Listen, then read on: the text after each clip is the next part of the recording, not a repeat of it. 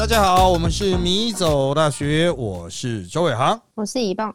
好，这是我们爱乱想第三十一集啦，我们要来看到宫野长篇的第二十五，请一棒来念一下。好，颜渊记录是，子曰：“何各言而至？”子路曰：“愿车马衣轻裘，与朋友共，避之而无憾。”颜渊曰：“愿无伐善，无施劳。”子路曰：“愿闻子之志。”子曰：“老者安之，朋友信之，少者怀之。”翻译是：颜渊记录侍奉时，孔子说：“为什么不说说你们的愿望呢？”子路说：“愿将车马和球衣和朋友共用，坏了也不遗憾。”颜渊说。但愿能做到不自夸优点，不愿扬功劳。子路说：“您的愿望呢？”孔子说：“但愿老人能享受安乐，少儿能得到关怀，朋友能够信任我。”哦，哎呀，这个大家从小应该就有机会学到了啊！这是一个中国文化基本教材经常选用的章节。那这个就是何各言而至？嗨。啊，这个要不要聊聊你们大家的想法呀、志向啦？哈，那陪在孔子旁边是颜渊、子路，非常具有代表性的孔子的学生了哈。不过呢，哦，要是了解这一章哦，其实没有那么容易啊，因为这牵涉到 we share 哈，share 就分享哈，到底有什么东西愿意分享？那当然每个人的标准不一样，像以凤，你有。就是你个人可以跟别人共用的物品的标准是什么？包括家人哦。你说跟家人共用的？哎，对，包括家人，就是你可以接受或不能接受的标准呐。啊，标准哦。对啊，就是比如说你能够接受最个人的可以共用的物品，但是它是个人物品，像什么？个人。浴巾我好像可以。浴巾共用啊，跟家人共用哦，这已经蛮个人了。对，然后是牙膏。牙牙膏共用是？对，疫情前觉得可以啊。对对对对，对啊，这个基本上来说了哈，你要注意这一章的解读很特别。他一般人都直接牵走到血，但是实际上哈，孔子并没有要求他们是讲这种这种判断价值标准的事情哦。这个孔子就是丢出一个很空虚的题目，哎，聊聊你们的愿望啊。哦，有什么愿望？有什么想法？哈，打算将来要做什么呢？好，子路这个时候就丢，愿意把车马、车子、马，还有球衣啊，衣球、衣轻裘哈，就是那些很好的毛皮、很好的衣服啊，跟朋友共享，用烂了、用坏了也没关系。好，这是一个嗯。我觉得是一种蛮远大的志向，虽然你会说不就是 share 自己的东西吗？但绝大多数人都不愿意 share 啊。哦，就是我我在这边特别要去强调一点了，像刚刚以凤讲的是跟身体接触的标准嘛，啊，就是浴巾啊，包括牙膏啊。有些人呢，他是想到这个问题的时候哈，他是用价格当标准，哦，就是很贵的东西要干嘛用坏怎么办？啊，他都不愿意借给朋友，比如很贵的车啊，那种宾士 B N W 啊，借车是很难的事情嘛，哈，那种很烂的车子也许比较好借得到，那很贵的车，特斯拉人家可能不太愿意借啊。好，那当然子路的这一个回答哈，涉及了这两个方面哦，就是第一，包括那个星球，它是很贵的东西啊，但是它又是贴身的嘛，衣物嘛。衣服很贵，很好的衣服，愿意跟人家穿啊，借给人家穿。因为即便是现在皮衣啊、皮毛衣那种东西，还是很贵的哦。在那个时代哈，一样哦，它也是不是低价的东西。车马哈也是非常昂贵的，一般人是养不起车，就像我们现在一般人开不起 Benz 啊啊，它是一种算是奢侈品的哈。所以子路的意思就是说，哦，希望能够做到，就是这些东西跟朋友分享啊，用坏了啊不会遗憾了。哦，这个是对自我的期许，诶，哦，就是希望我能够做到这个样子。首先你要够有钱啊，有车马，有好的衣服啊，再来是有朋友，有这么好的朋友啊，可以让自己去分享，哇，那一定是很爽了。那我们会认为这种人格哈，它是比较要怎么讲？现在不是有讲阿贡的词叫什么“社牛”吗？哦，就是啊，很能够跟大家交往，然后感觉起来是很慷慨的人啊，这是一种德性，慷慨啊，大方也可以了哈，大方看，但是古希腊才有分呐。哦，我们这边是比较没有分。好，再来是颜渊的哈，颜渊穷嘛，所以他要做到的是无发善、无私劳、不自夸，好不宣扬这个功劳。那这个无私劳也有另外一个意思，就是不要把责任推给别人啊。简单来说，就是谨守本分啊，就不自夸嘛。啊，就是无私劳，就是不管是把劳苦的事情推给别人，或是宣扬功劳，我都不会去做。啊，那就是自我矜持、很内敛的人啊，所以完全是两个不同的人格典型。一个是很外放的啊，大家都是好兄弟，我们一起分享，我们一起去卸那些物质的东西。那颜渊呢，只是一种精神上的内敛，所以这是一个很漂亮的对比。两个算是完全相反的人格，但都是不错的人格啊。那。子路当然后来有去追问孔子的愿望是什么呢？孔子的愿望就比较 gay 掰了一点了啊，就是他讲的都是社会层面啊，就是啊老者安之啦哈，老人都可以过得啊平安喜乐，得到安养啦。朋友之间呢有能够互相信赖，一起合作啊。这个小朋友、年轻人呢都可以获得照顾啊。那我个人认为这个就是啊有点嘴炮啊。啊，这个实际上也没有一个具体的标准嘛。啊，那指路的标准很明确啊，我有车，我有马，我有衣服，都借给人家。啊，颜渊呢就是啊，不要做这些事情，无发善，无私劳，都是不要做。那孔子呢？啊，老者安之范围有多大？啊，朋友信之的范围是什么？少者怀之也没有很明确的一个标准。所以啊，以嘴炮而言哈，孔子真的是很嘴啊，啊，就是妈的讲一些很空虚的东西。好。那在当代社会，我们比较肯定哪一种人格呢？其实指路的人格，在我们现在这个非常重视人际交往、很重视社群性、社群网站的时代，指路是比较讨喜的。就像我们现在社群网站的绝大多数已经图像化，大家都在使用 IG 或者是在使用短影音啊。短影音就是打破了原来影像需要有进入成本的，因为你需要剪辑嘛啊。短影音它就是所有的系统都已经内建了。然后一般人都可以拍，所以呢，大多数人都是展示自我的财产，或是自己所感受到的东西。那它也是一种 share 的心态，我就是分享这些好看的东西啊，这种愉快的影像、好笑的影像去分享给别人。那其实是我们是鼓励指路的。那至于颜渊呢，在我们现在这个社会哈，可能就是太压抑了啦。啊，无发散，无私劳，的自我要求很高，就不夸夸赞自己的优点啊。可是如果你要在社群网站，当然是夸赞优点啊，啊，不然呢？难道凸显缺点吗？不合理吧？啊，所以这个颜渊在这个时代就会完全消失啊，他就是只有账号，没有任何贴文的人。啊，太过压抑了啊，这对身心不好。那孔子是社会关怀类了哈，那当然讲难听是嘴炮，讲好听就是如果他真的愿意去促成这一切，去做一些政治的事物，当然非常的好，我们会给予他很大的肯定。不过话说回来，这种人很容易被请了哦，就是说啊，那边有人需要帮忙，赶快去帮忙一下。嗯，我觉得这样也是很辛苦的，因为对。子路和孔子有什么差别？子路是车马一求与朋友共，他有一个朋友，但是孔子是直接说老者朋老者安之，朋友信之，少者怀之。他有两个是溢出朋友的这个定义，实际上就是路人了，实际上就不特定人了。啊，我我只能说这样子真的会很辛苦，因为别人。你帮忙朋友那是很应该的事情，可是帮忙不认识的人，一旦变成某种道德目标，甚至是道德义务，你会被请了到爆啊！你会非常的辛苦了哈。所以不是说孔子讲的就大家都一定要做，你可以试着去做，但如果力有未逮，觉得可能办不到，那就不要学啊！你以指路为目标即可啊，就是喜欢 share 就好了。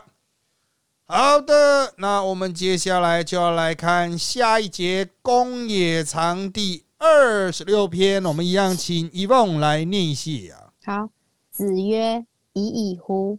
吾未见能见其过而内自颂者也。”翻译是：孔子说：“算啦，我没见过明知有错而能自我批评的人。”好的，自我批评才是重点。每个人不难看到自己的错，除非你真的自我感觉超级无敌爆良好，然后那个其实都是心理病态。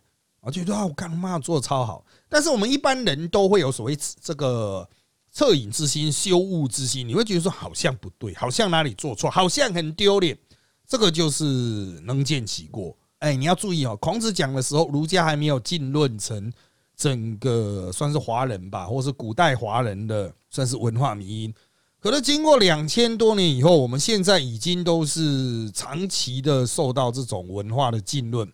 我们已经被驯化了，也就是说，我们从小就被教育，包括被家庭，包括被社会教育，就是说，你要去认知自己的错，也就是耻。我们从小就被训练的，呃，就是训练出很强的耻感啊，会觉得这个哇，做这个好像有错，因为开始自我检讨，但自送很难，内自送很难，所以。孔子直接讲了：“算了，我从来没有看到能够看见自己的错误而能够自我批评的人，他是从来没有看过耶。哦，那当然，内自送，你又说内心的事情，孔子是看个屁啊，他哪看得到？那当然，他这边指的意思就是自我批评啦。哦，那孔子讲的这个话讲的很很重，就是他说从来没有看到有自省能力的人啊，包括你自己嘛。”啊包括你所有的学生吗？包括我们刚刚才讲过的颜渊吗？这个话会不会讲的太重了呢？我认为，当他使用全称就是没有见过，那么要么是夸饰，要么就是讲错了。他一定见过能有内自送的人哦，只是他在讲这个话的时间呢，他忘了这个人，或是觉得我要把话讲的重一点，才能够凸显这样子哦这个概念的正确的地方啊，那。我个人认为啦，哈，到了我们现在的这个时代，经过两千多年，我们的自我检讨已经进入了，因为有很多西方方法啊，来到这个我们的这个华文的世界里面啊，包括批判思考啊，还有各种反省的心法呢。我们不只是有儒家的这一套，那当然我们现在是所学的伦理学基本上是西方的，即便是伦理学家很少自我检讨，哎，都是出包了才会反省啊。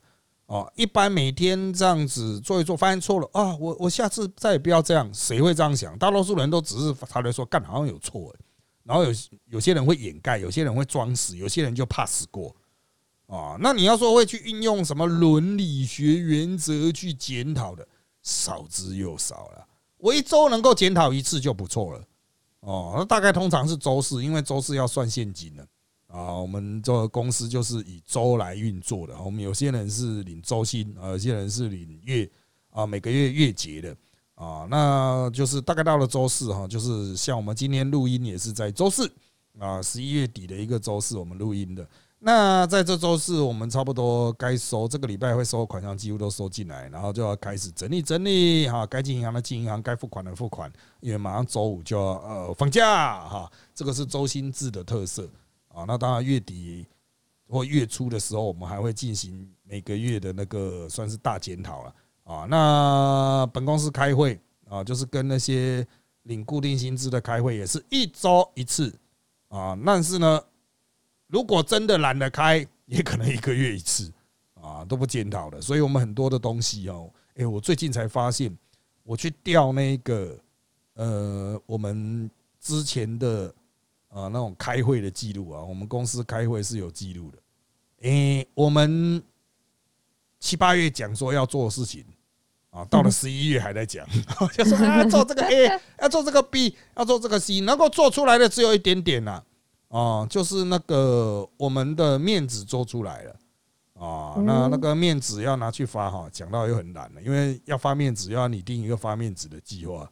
啊，做面子是一个计有一个专案了，发面子又是另外一个专案。我们去年我们的农民力是配发到非常多的那个呃人家的政治人物的服务处啦。啊，那我们今年可能不见得会配发到服务处，我们可能会再去找，我们也许会在路上办一个活动，然后就发一发这样子，可能在走播就哦，一个人背着大袋子在后面发，我觉得应该是发得完诶，啊，但是要看齿力够不够啊啊。好，那当然了，现在有很多东西可以帮助你检讨啊。以前我那个时代，哎，不是我那个时代，我比较年轻的时代，我们是用那个呃活页的记事本啊，就是有那种专门的文具，它会有各种页面，你可以自己去搭配的啊，四孔的吧，还是几孔的？然后呢？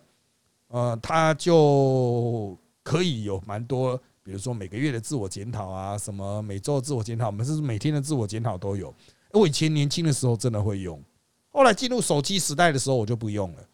啊，就是我就想说啊，那手机可以替代啊，但那手机装了那些软体之后，哈，啊，再也没打开过啊。像我的这个，我现在的这个用的电脑的桌面有 Notion 啊。哦，Notion 是一个很多人用的那个自我管理的软体啊，就是规划的那个。对对对对，它可以去记在排程排程啊，你要做什么事情啊，daily 的啊什么。我现在还放在我的快捷列上哎，哦，快捷列上还有一个 task list。啊！可是我现在把它点开，我发现我已经被 log out，已经被登出了。太久太久没看了啊！这是完全没有在注意骑乘。你会说干这太神奇了吧？你们公司还能运作吗？啊，这个没有什么竞争嘛啊，就混啊，我们就疲就疲累啊，软啊，废啊啊，就是算了啦啊，这个。人生不要太积极啊，太积极压力很大。就我们前面前面才讲颜渊那种太压抑了哈。但是孔子这边讲的哈，内自诵啊，这个偶尔提醒自己，碰到错误的时候，想想要怎么样去解决。想想啊，你不见得真的要改，但你至少要想一下了啊。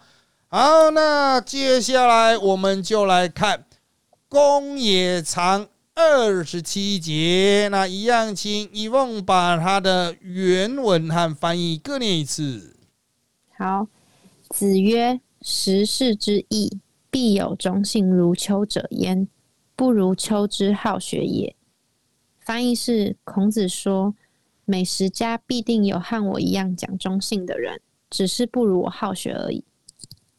好的啊，时事之义啊，就是十个人家的地方，一定有那种很重视忠、很重视信。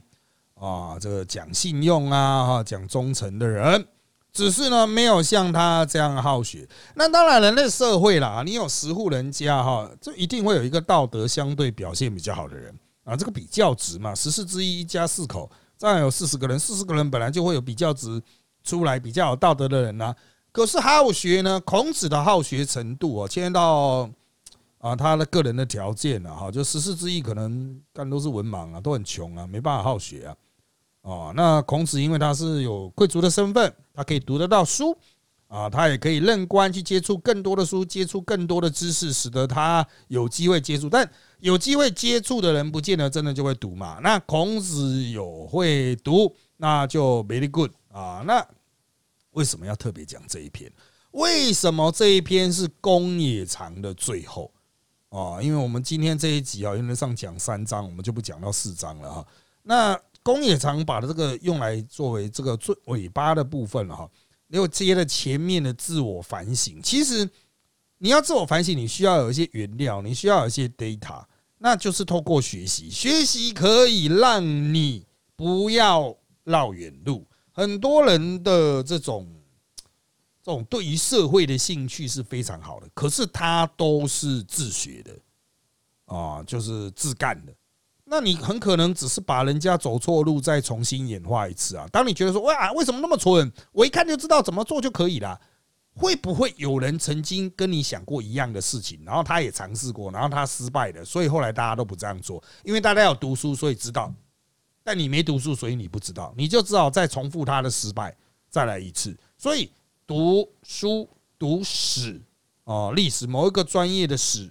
是蛮重要，你要知道之前经过了什么样的过程，大家尝试了什么样的失败，学习到什么经验，才有今天嘛，哈。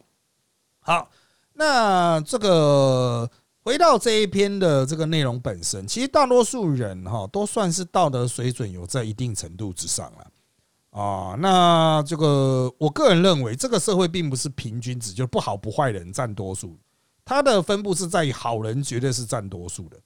哦，很多人说应该是一边是好人，一边是坏人嘛，然后他会有一个常态分布啊，所以有非常好的人，非常坏的人，然后中期中间就是落在一个不好不坏人，错，绝大多数人都是好人，而且程度很高，坏人是另外一级，非有非常严重，但数量很少，因为我们的社会会主动排除这些人啊。那当然，大多数人的道德水准都在一定程度以上，那道德反应、道德直觉呢？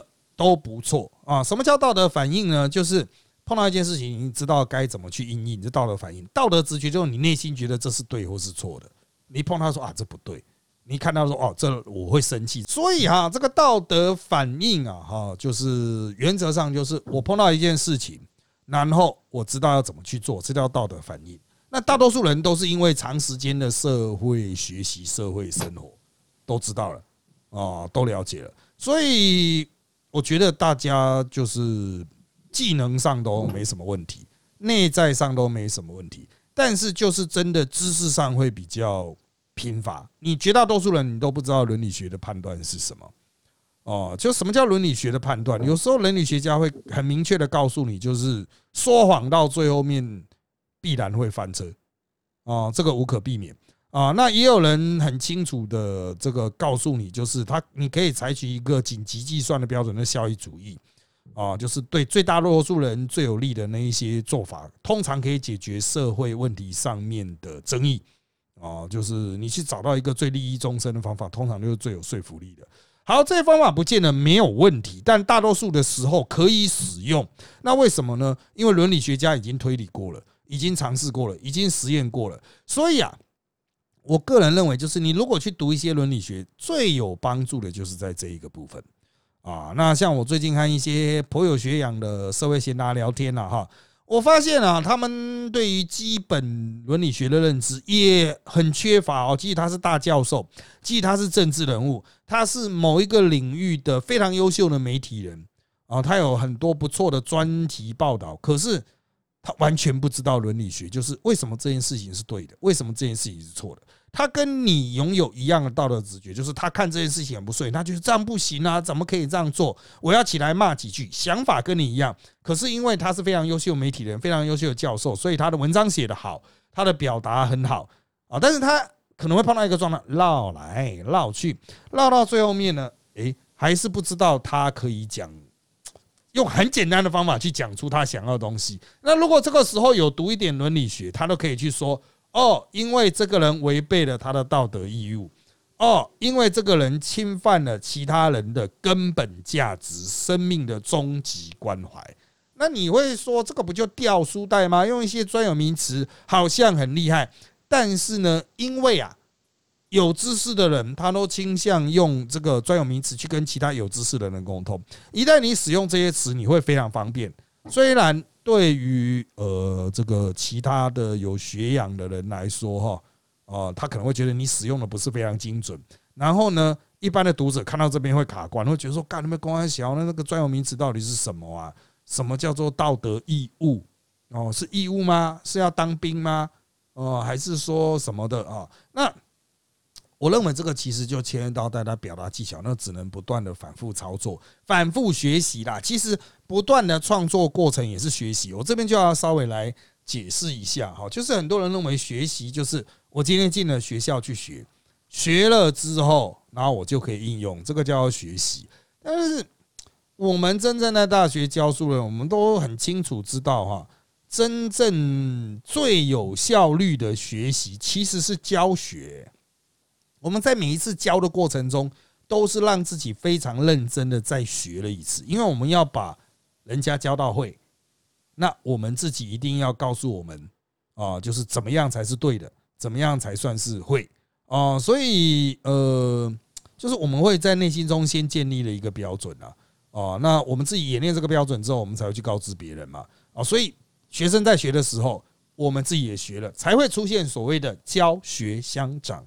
啊，那呃，这个对于一般人来说呢，啊，这个比较难以接受的点就是说，哦，这样好累哦，啊，我学到了还要用，用了之后还要再拿去教人哦，哦，但是如果你只要经历这个过程，你就会非常强大啊，所以我还是劝大家哈，就是如果你真的想要在一门技艺上非常精进的话，那么你就最好能够这个尝试去把它教出来。你可以对于虚拟的人啊、假想的人来教了。啊，就不一定真的要找一个人硬去教他，好为人师也感觉让人家蛮肚烂的啊，到处在那边教人。但你可以想象的说，哎，我今天学到这个技术，如果我要教人的话，我要怎么教给别人呢？啊，就像我现在是做名嘴，如果有一个名嘴的新人来的话，哦，我会怎么教他？啊，就像别人当初是怎么教我一样，那我会想想，嗯，现在适合怎么去教他？啊，其实像每年都会有无数的新人出现在我们身边。如过江之鲫啊，很多人就出现一次就拜拜哦。他们只是犯了一些很很小的错误。其实很多那种刚来的哈，那种名嘴，他犯了一个错误，就节奏跑掉了，节奏不对，跟节目的节奏对不起来。就是我们讲话的语速，还有对于议题推进的那种方式哈，是有一个固定的公式。你要去感受别人的那个公式，而不是讲你想讲的东西。讲你想讲的东西是。大忌不是说你的东西没有价值，而是呃，这个你的表达能力不够好的话，你的节奏不对的话，就会使得你的部分过长或过短，造成别人的困扰。那对于主持人来说，就是这个来宾很难访问哦，很难处理，不好安插，最后只好把你全部剪掉啊。那你就要想想，哎，如果我要宣扬我的理念的话，那我是不是要采取更有效率的方法？而不是真的一定要把所有东西推出来。那如果这个时候你有一个好的老师，就会去带领你，就说啊，你其实应该怎么讲，讲到这里就可以了，让主持人再去 cue 你啊，或者是你今天讲不完，下次可以讲啊。那在跟别人沟通这件事情，察觉别人的错误，然后跟别人沟通自己，他也会让我学习嘛啊。这个见不贤内自省啊啊，所以我平常哈也会去看其他名嘴表现，好的地方要学，不好的地方呢，其实也会自我警惕。啊，所以学习是真的是一件非常复杂的事情，不是只有翻开书而已。有很多人到现在都会问我说：“老师，有什么东西看了之后，哎，我就可以对这个东西有比较全盘的理解？”实际上是做不到，你看完就忘了。啊，就像你在看煮饭 YouTuber 的时候，啊，厨艺 YouTuber 的时候，你是看了一次，哦，我会了，然后就去那边煮嘛？屁啦，很多人都是一边放一边煮吧。啊，其实就是所谓的教学相长类型啊，啊，就是你要看的一边操作，你才会真正内化啊，甚至察觉那个其中不对劲的地方。好的，我们这期内容就差不多到这边喽，请追踪迷走大学脸书粉丝团、YouTube 频道，掌握我们的最新状况。也请在各大 Pocket 平台给我们五星好评，也会建议请在 YouTube 迷走大学留言让我们知道。谢谢各位的收听，那就在这边跟大家说拜拜，拜拜。